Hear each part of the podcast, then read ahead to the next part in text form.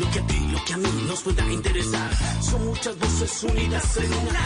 ¿Quién te viene a callar? Hey, ¿cómo va tu país? ¿Cómo va la economía? ¿Cómo va la sociedad? Hey, ¿qué tú puedes decir? Si te queda la pregunta, solo ven.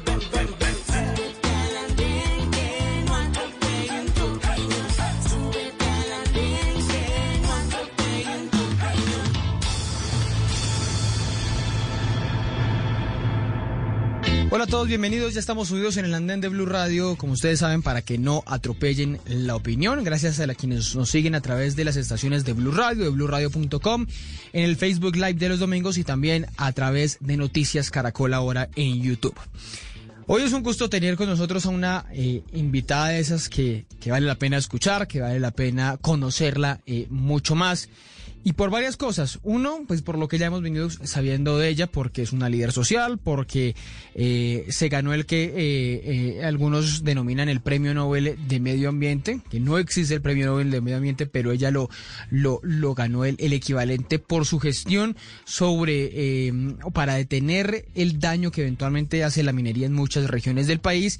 Y también fue catalogada en, eh, la publicación de la revista Forbes aquí en Colombia como una de las 50 mujeres más poderosas del país y ya van a ver por qué. Es Francia Márquez que se sube al andén esta noche de Blue Radio. Francia, buenas noches, ¿qué tal va todo? Hola, muy buenas noches. Un abrazo ancestral, un saludo a todos los oyentes del andén de Blue Radio. Muchas gracias por esta invitación. Bueno, no, usted por aceptarla. Francia, ¿se siente eso? ¿Se siente una mujer poderosa, como dijo la revista Forbes en, en esta publicación? Bueno, yo creo que el poder, eh, desde mi punto de vista, está en la capacidad de articular las acciones frente a la reivindicación de los derechos de manera colectiva. Creo que el poder ha estado en el pueblo, el poder para exigir garantía de derechos, el poder para, para mejorar las condiciones de vida, el poder para demandar del Estado colombiano, parar la muerte y garantizarnos la paz como, pueblo, como comunidad. Y bueno, yo soy, porque somos, soy integrante del pueblo afrocolombiano, me siento como parte de quienes luchan en este país por cuidar la biodiversidad, por cuidar nuestra casa grande, el territorio como espacio de vida. Y en ese sentido creo que el poder está en, en la voz, en poder alzar nuestra voz en favor de la vida. Francia, bueno, usted me dice que el poder en el pueblo y el poder, eh, no sé si necesariamente me, me, dice que se siente poderosa, pero quisiera llegar a hacerlo por lo que, eh, por la idea de ser candidata a, a la presidencia. ¿Cómo es esa idea? Bueno, yo creo que esto es una necesidad. Yo creo que hay la necesidad hoy de construir una política para la vida en esta Colombia que amamos, en esta Colombia que atraviesa por tantas tristezas, por tantos dolores, por tantas violencias que todos los días dañan nuestro ser, que todos los días amenaza la vida de muchas personas y que todos los días asesina líderes y lideresas, tanto defensoras de derechos humanos como defensoras del medio ambiente. Y en ese sentido creo que pues mi apuesta por decir quiero ser presidenta de este país implica de manera decidida hacer un llamado uh -huh. al pueblo colombiano y sobre todo a la gente más empobrecida de este país, a los que han cargado con el peso de esa política de muerte y de la violencia que no nos ha permitido vivir en condiciones dignas a muchos y que hoy sigue, digamos, eh, cerrando las posibilidades de esperanza para sí. mucha gente en este país.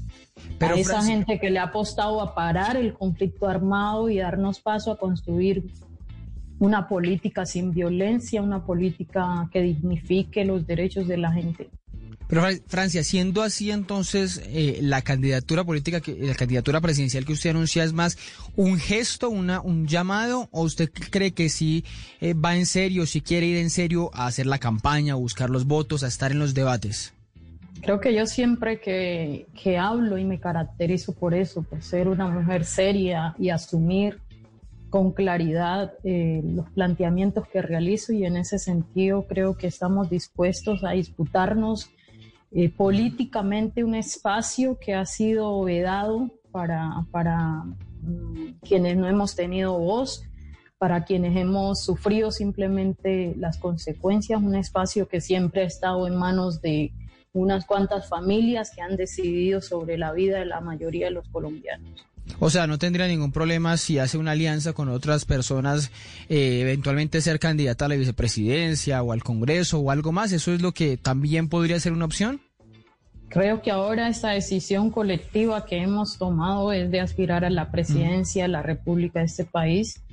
Creo que es la necesidad también de, de, reescribir la historia, ¿sí?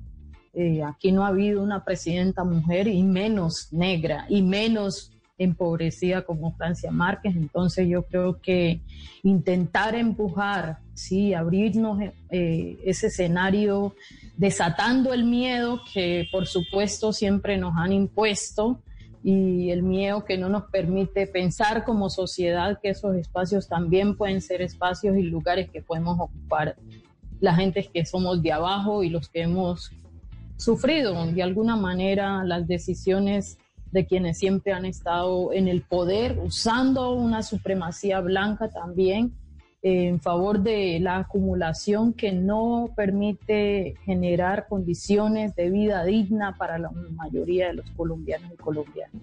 Usted habla de, de, tratar de llegar a la presidencia, de buscar esa candidatura, de, de, buscar los votos y también habla de llegar a defender la vida. ¿Cómo uno puede hacer eso en este país donde termina habiendo, eh, donde los homicidios van en, en, en aumento lamentablemente? Hubo una reducción en los últimos años, pero las masacres han vuelto a recrudecerse. ¿Cómo enfrentar eso? Porque algunos dicen, no, es que el culpable, o el mismo gobierno lo dice, el culpable es el narcotráfico, el culpable es lo que hay detrás de esas bandas narcotraficantes y una de las alternativas, digamos, es eh, combatir el narcotráfico o los cultivos de coca con glifosato. ¿Qué opciones hay para poder defender realmente la vida? ¿Qué opciones le pondría usted al país sobre la mesa para eso? Sí, yo creo que efectivamente hay muchos factores que amenazan la vida en este país. Uno tiene que ver con, economías ilegales, que por supuesto revisar esas economías ilegales implica que el Estado como tal, el Estado colombiano no ha asumido su responsabilidad en generar condiciones de vida en muchos de estos territorios. O sea, territorios donde se siembra coca, ¿sí? Eh, vive gente supremamente empobrecida, gente que no tiene ni siquiera agua potable, gente que no tiene acceso a movilidad, ¿sí? Gente, jóvenes que hoy no tienen esperanza siquiera que van a pisar las puertas de una universidad. Entonces, si bien esos actores armados, si bien esas economías ilegales se ponen en el camino y se muestran como una salida frente a las adversidades que viven muchas comunidades en el territorio, eso no exonera la responsabilidad del Estado. ¿sí? El Estado en términos de inversión social no ha llegado a la mayoría de las comunidades en este país, ni en zonas urbanas ni en zonas rurales. Pero usted cree que como presidenta podría hacer eso, podría ser llegar al Estado.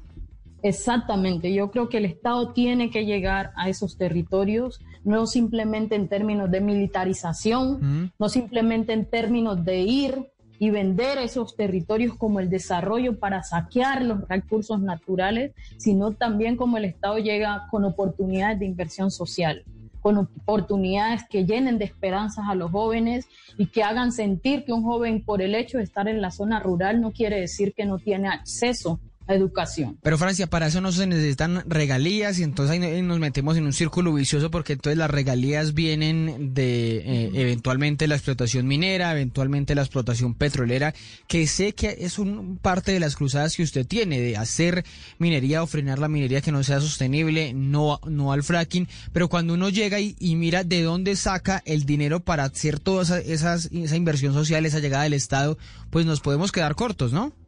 Bueno, eso, eso es lo que dice la economía, ¿cierto? La economía aquí en este país se define a partir de la explotación de los recursos naturales, ¿sí?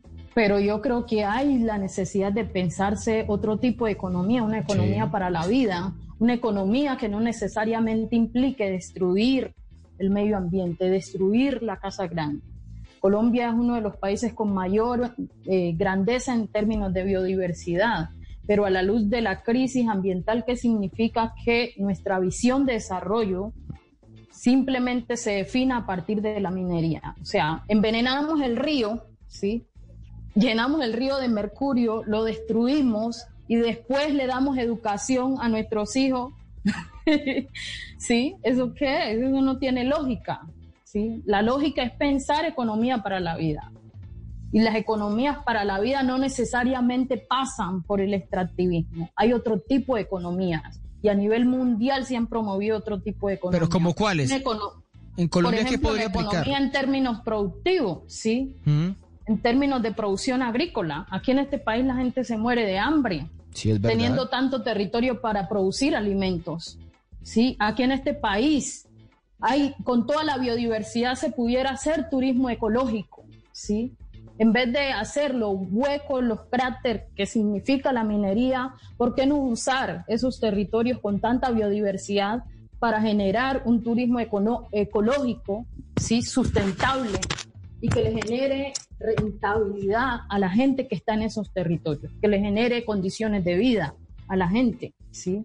Aquí se podría producir en términos de transformaciones tecnológicas, ¿sí? ese tipo de economías, ¿sí? que tenemos muchísimas.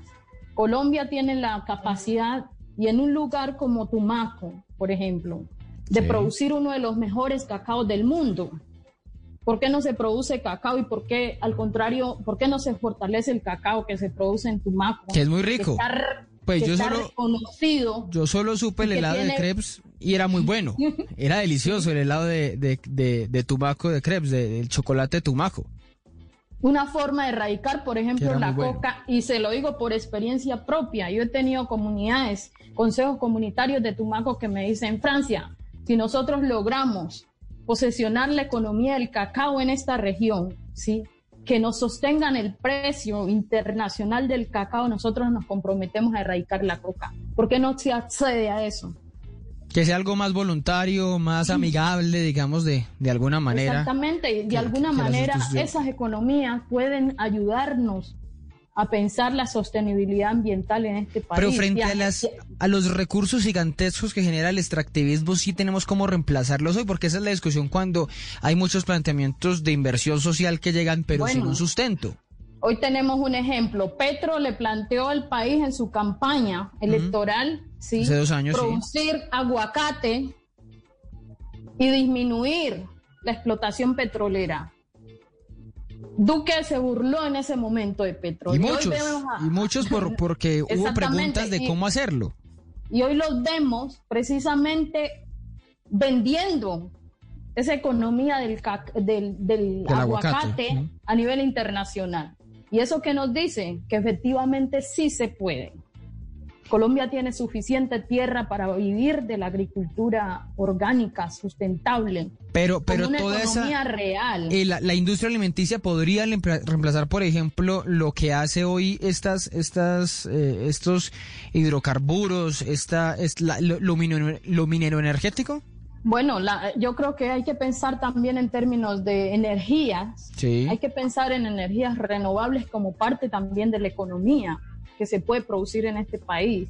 La única energía, y esto no lo están pensando, no lo está pensando solo esta, esta región del mundo. Yo creo que en otros, otros países que se piensan como desarrollados, están pensando en sus economías a partir de las energías sustentables. ¿Por qué nosotros no podemos? Francia. ¿Por qué nosotros seguir enclaustrados en que la única forma de desarrollar nuestro país es a través del extractivismo? Y por supuesto es un discurso que se le lleva a las comunidades, pero si miramos los territorios donde ese extractivismo se ha implementado, ¿cómo vive la gente ahí? Entonces uno tendría que mirar esa, esa riqueza en términos monetarios que obtiene el país también a la luz de la realidad de la condición de vida de la gente. Y un caso específico de eso es Cerrejón, ¿sí? Cerrejón es una de las empresas más grandes carboneras de América Latina. El mundo incluso, sí. ¿Y cómo vive la gente alrededor, las comunidades que están ahí? Los niños guayú muriéndose de hambre, de sed, porque no tienen agua potable, porque no tienen alimentos. Entonces, ¿de qué desarrollo estamos hablando? Le iba a preguntar, Francia, porque mencionaba usted a Gustavo Petro, ¿se siente aún cercana a sus ideas? Pues usted lo apoyó en la candidatura de, 2000, de 2018, ya le vi muchas veces en tarima, en tarima con él. ¿Se siente igual de cerca en ese momento o desde esa campaña eh, ha cambiado su simpatía o, su, su, afinidad hacia él, que seguramente va a ser candidato presidencial y seguramente en, eh, será contradictor suyo o, o buscarán una alianza, pero, pero ¿cómo se siente frente a él? Bueno, yo creo que nosotros de manera decidida en las elecciones pasadas vimos a la candidatura de Gustavo Petro como una alternativa mm. para lograr avanzar en un cambio en este país. Sin embargo, digamos hoy eh, lo que hemos decidido es hacer un camino propio, un camino que, que transgreda de alguna manera la historia política de este país y un camino que nos permita como pueblos étnicos y como mujeres ser ¿sí? Un camino que rompa también con el patriarcado en la política. O sea, ¿no volvería a votar por él?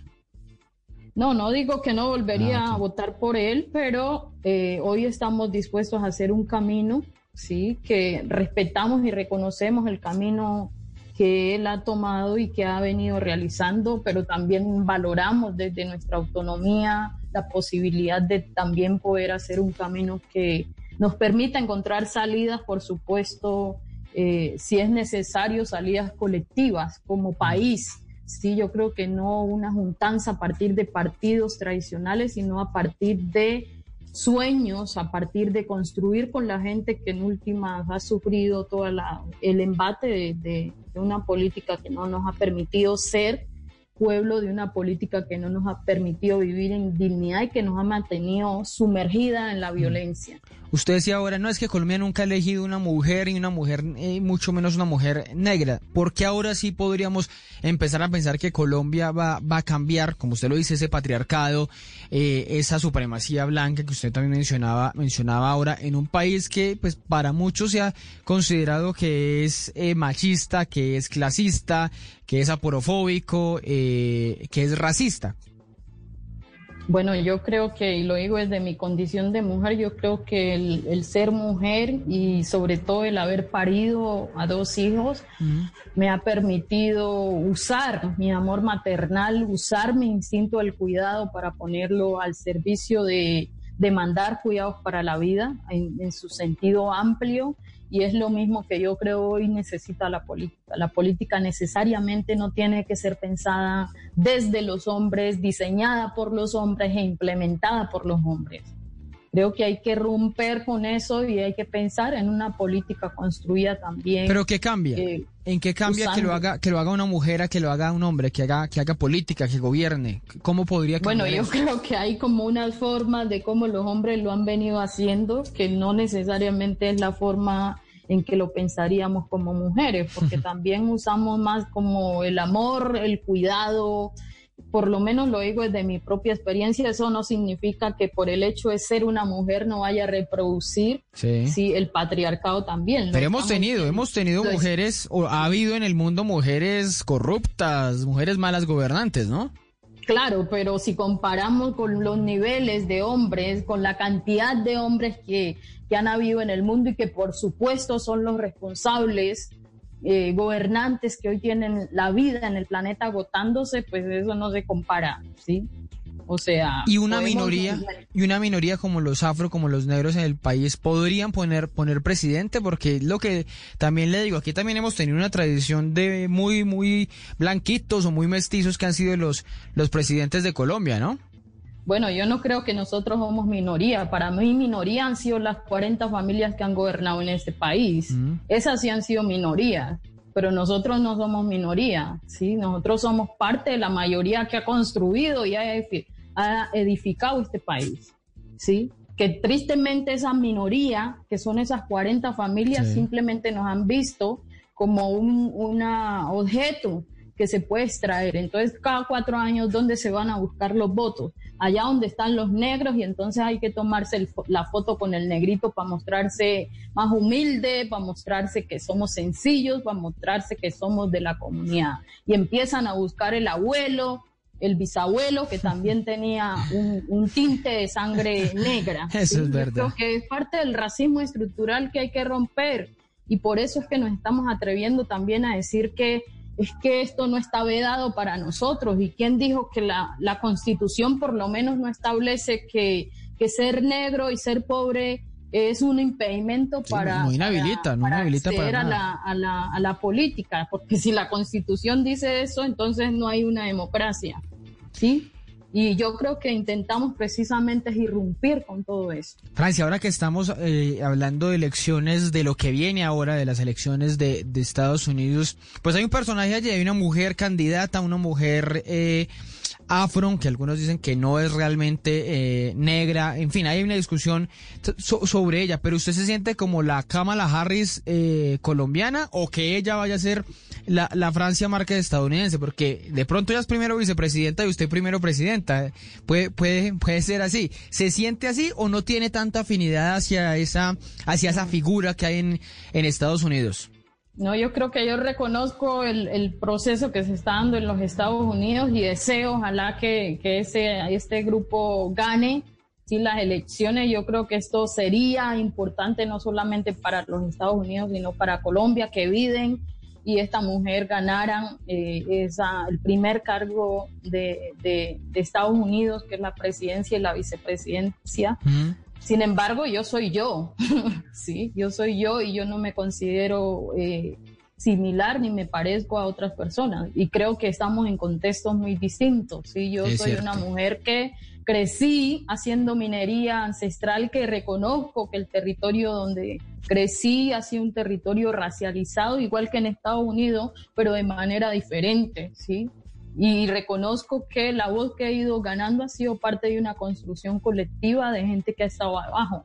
Yo no he tenido el privilegio todavía de llegar al Congreso y ella sí.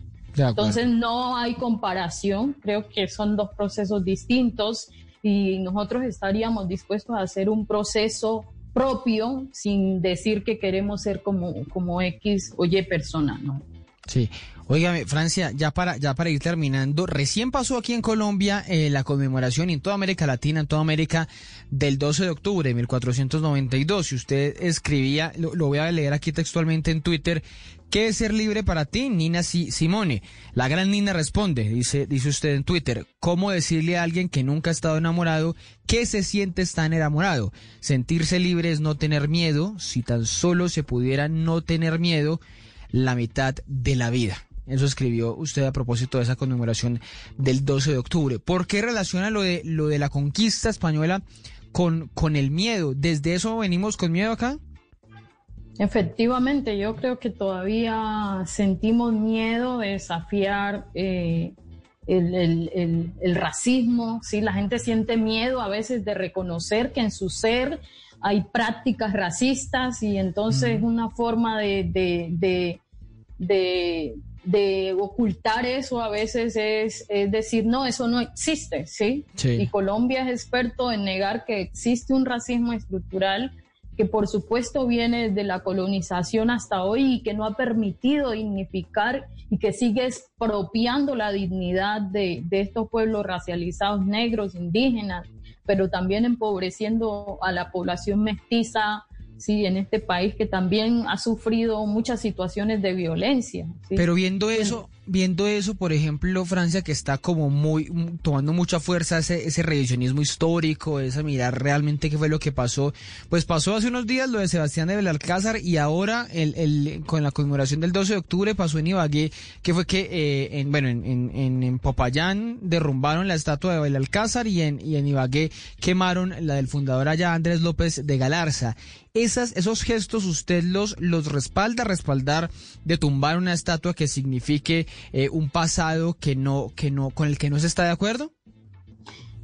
Efectivamente, creo que hay la necesidad de reescribir la historia y de, construir esa historia que nos vendieron, ¿sí? Y parte, mire, yo, algo que nos enseñaron a nosotros como pueblo negro cuando conocimos sobre la historia nuestra es que ustedes son descendientes de esclavos, mm. nada más. Los libros de la escuela en primaria, eso era lo que nos enseñaban como que antes de la esclavitud no había historia del pueblo negro, como que antes de la esclavitud los pueblos indígenas no tenían historia y borraron esa historia y se impuso una historia nacional, ¿sí? del mestizaje, de la blanquitud, sí. que ha hecho y que nos ha hecho sentir vergüenza. Y se lo digo personalmente, yo crecí siendo una niña que quería alisarme el cabello, que sentía vergüenza de mi propio ser, ¿sí? Porque los referentes que tenía era que mis antepasados habían sido esclavos, ni siquiera esclavizados, porque si a mí me dicen mis, mis antepasados fueron esclavizados, eso a mí me, me, me hace una pregunta, ¿quién los esclavizó y por qué? Y entonces la historia se va a poder ver de manera diferente. Yo empecé a sentirme orgullosa de mi ser cuando empecé a escuchar esa otra narrativa que nunca me dijeron ni en la escuela ni en el colegio y menos en la universidad. Pero eso puede, eso puede derrumbarse tumbando estatuas o digamos lo que se decía por, por ejemplo allá en, Popayán, pongan la estatua del cacique eh, Payán y pongan eh, a, a Belalcázar al frente o si hay que empezar a destruir, a derrumbar esos, esas figuras, eh, en este caso españolas. Creo que hay que deconstruir ese imaginario y si nadie hace eso, entonces Colombia va a seguir como nada. Solamente la gente empezó a buscar a Belalcázar de quién había mm. sido y su historia a partir de que alguien, sí que unos pueblos que se han sentido que les han expropiado su dignidad con esta historia, ¿sí? Se atrevieron a decir hay que hacer algo para llamar la atención. Pero eso se hace derrumbando estatuas, se puede hacer derrumbando estatuas puede servir? Si no hay otra alternativa, creo que es necesario. Sí, mire, yo conozco el Paraninfo de la Universidad del Cauca. Sí. Sí, donde la imagen del Paraninfo de la Universidad del Cauca es una imagen de unos dioses blancos que llevan a una bola de luz y que hay unos hombres, un hombre y una mujer blanca, los españoles, sí, que son los que esa, esa bola de luz del dios blanco les ilumina y después hay toda una, una, una hilera de personas, ¿sí? muy encorbatados, blancos, elitistas, y los negros, ¿sí? los indígenas están arrodillados y sin zapatos. Ahí se mostraba. ¿Usted cree que, y, y, ese es el lugar donde se hacen la mayoría de los eventos importantes en Popayán? De acuerdo. ¿Usted cree que cuando alguien ve esa imagen, o cuando mi hijo va y ve esa imagen, cuál es la impresión que mi hijo tiene de eso, cuál es el mensaje que mi hijo queda de, le queda eso. El mensaje es que los negros y negras servimos para ser esclavos, gente esclavizada, eh, llena de harapos y que no podemos estar en otra posición. Y entonces mi hijo dice, no, yo no quiero ser ese, yo no quiero, ese no puede ser mi referente. Y empieza la blanquitud, ¿sí? Entonces empezamos a negarnos, como dice Fanón, ¿sí? Piel negra, máscaras blancas, a negarnos de nuestro propio ser y no a sentirnos orgullosos de lo que somos. Entonces, construir nuestra identidad también es un proceso de lucha que ha costado y que mm. tristemente la educación en este país no ha contribuido. Yo creo que de construir y hacer ese tipo de acciones por lo menos nos lleva a reflexionar. Y si Colombia eh, reflexiona sobre eso, a partir de ahí no espera que sigan tumbando estatuas, sino que dicen, ok, aquí hay un problema con nuestra historia como país, y entonces vamos a ver cómo reescribimos la historia para que entonces quede la historia ¿sí? de estos verdugos, violadores, mm. esclavistas, para que la gente no lo olvide también de quién fueron, pero también se pueda escribir la historia de quienes padecieron la barbarie de la esclavitud, de la colonización y del racismo. Pues Francia, interesante reflexiones a que usted eh, nos da sobre qué hay más allá de todo ese movimiento, porque es además mundial de, derrumbar monumentos y, estatuas consideradas de esa, de, esas, de esa otra historia. Pues para despedirnos, Francia, le envío, le envío un abrazo muy grande, pero, pero veo que usted en Twitter y ahora al inicio me hablaba de, de enviarnos abrazos ancestrales. ¿Qué son esos abrazos ancestrales? ¿Cómo son? bueno, para eso tenemos que encontrarlo, para que se sienta, pero sin embargo se lo envío desde acá. Yo creo que es una posibilidad de reencontrarnos también, de hermanarnos, de construir desde la familia extensa, ¿sí? de vernos como familia y ir haciendo hermandades y solidaridades entre todos los colombianos y colombianas. Pues Francia, muchas gracias. Ese abrazo ya veremos eh, eh, después de la pandemia que podamos darnos, porque ahora todos esos abrazos tan limitados, que solo el puñito y demás, pero bueno, llegará el momento para volvernos a dar el abrazo, para darnos el abrazo y que sea un abrazo ancestral como usted nos lo dice. Pues Francia, un fuerte abrazo, un saludo muy grande y nos hablamos pronto a ver cómo sigue avanzando su, su campaña de aquí a los próximos dos años o un año y medio